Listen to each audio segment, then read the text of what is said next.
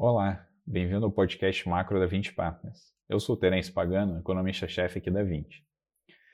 Olhando o panorama macro, é, o que a gente tem visto é uma recuperação surpreendente da atividade econômica é, em vários países, é, inclusive aqui no Brasil, é, nesses meses de maio e junho, é, sendo que o, pior momento da atividade econômica ficou é, em abril. E o que a gente tem visto são vários indicadores né, que vêm mostrando uma recuperação é, bem mais rápida do que imaginado.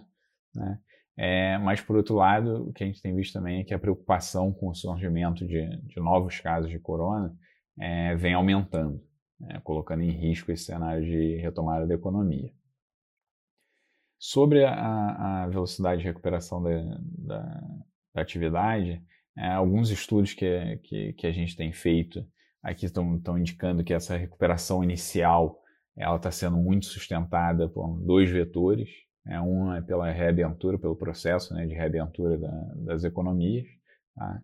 é, e o outro são os estímulos fiscais, é, que têm sido muito significativos, né, foram muito significativos, é, e, e, eles têm conseguido compensar né, esses estímulos temporariamente a, a perda de renda é, das famílias é, vinda da deterioração do mercado de trabalho. Tá?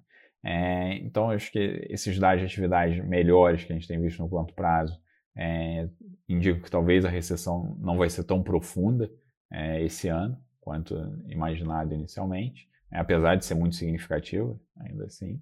Né, é, mas é, tem um risco de que é, o, o, ritmo de atividade econômica perca um pouco de dinamismo né, daqui a pouco é, quando os estímulos fiscais forem interrompidos.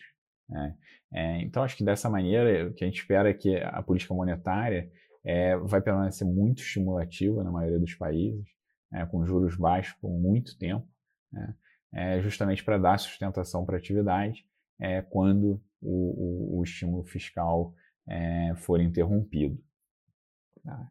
É, acho que, de todo modo, assim, o, o nosso cenário base de um crescimento econômico mundial é, acelerando e mais sincronizado ao longo do segundo semestre, é, vem ganhando força. Tá?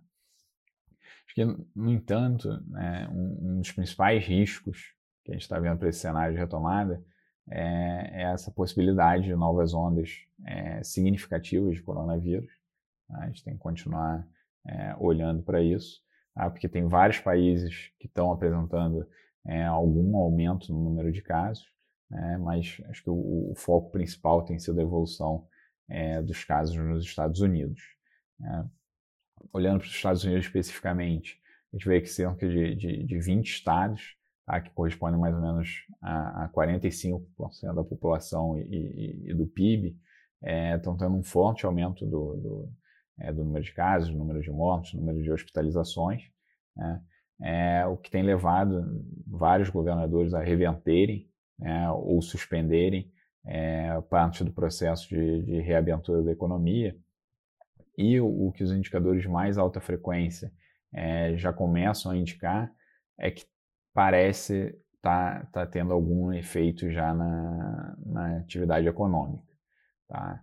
É, então, acho que dessa maneira vai ser muito importante a gente continuar monitorando é, a evolução da doença nas próximas semanas é, e o impacto né, que isso vai ter sobre o, o cenário de recuperação econômica ao longo do segundo semestre. Né. Bom, eu vou ficando por aqui. Até o nosso próximo podcast.